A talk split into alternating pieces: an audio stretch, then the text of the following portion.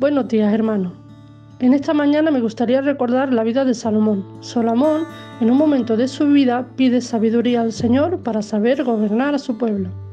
Dios le concede lo que le había pedido y desde ese momento Salomón juzga al pueblo de Dios con sabiduría. Pero a lo largo de la historia, en el libro de Eclesiastés concretamente, en el capítulo 2, 1 en adelante, dice así. Dije yo en mi corazón, ven ahora, te probaré con alegría y gozarás de bienes. Mas he aquí todo esto también era vanidad. A la risa dije enloquece y al placer, ¿de qué sirve esto? Porque propuse en mi corazón agasajar mi carne con vino y que anduviese mi corazón en sabiduría, con retención de la necedad, hasta ver cuál fuese el bien de los hijos de los hombres, en el cual se ocupará debajo del cielo todos los días de su vida. Engrandecí mis obras, edifiqué para mí casa, planté para mí viñas, me hice huertos y jardines, implanté en ellos árboles de todo fruto. Me hice estanques de agua, para regar de ellos el bosque donde crecían los árboles. Compré siervos y siervas y tuve siervos nacidos en casa, también tuve posesión grande de vacas y de ovejas, más que todos los que fueron antes de mí en Jerusalén. Me amontoné también plata y oro, y tesoros preciados de reyes y de provincias. Me hice de cantores y cantoras, de los deleites de los hijos de los hombres, y de toda clase de instrumentos de música. Y fue engrandecido y aumentado más que todos los que fueron antes de mí en Jerusalén. A más de esto conservé conmigo mi sabiduría. No negué a mis ojos ninguna cosa que desearan ni aparté mi corazón del placer de algunos, porque mi corazón gozó de todo mi trabajo. Y esta fue mi parte de toda mi faena.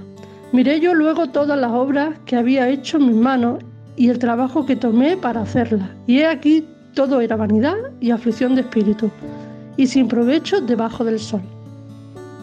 La sabiduría de Salomón a lo largo de su vida le ayudó a obtener bienes y riquezas, pero se dio cuenta de que nada llenaba su vida Siempre le faltaba algo que llenara su corazón, pues en el versículo 13 leemos, Y he visto que la sabiduría sobrepasa la necedad, como la luz a las tinieblas. Salomón reconoció que la sabiduría le llevó a actuar como una persona necia y como ésta lo podía apartar de la luz de Dios. Muchas veces podemos encontrarnos en la misma situación que se encontraba Salomón. Podemos tenerlo todo al alcance de nuestras manos, pero realmente sentir que nos falta algo, que siempre hay un vacío en nuestro corazón. Nuestro corazón sigue estando vacío. Si leemos el final de Eclesiastés en el capítulo 12-13 dice, teme a Dios y guarda su mandamiento, porque esto es el todo del hombre. Dice el todo, es decir, Jesús es lo único que necesitamos para sentirnos llenos.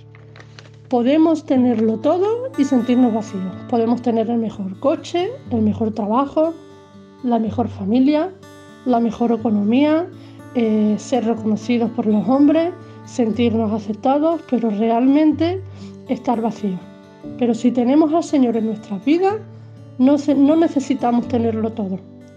Podemos no tener nada, solo lo suficiente y estar llenos porque el Señor llena nuestras vidas. Muchas bendiciones para este día.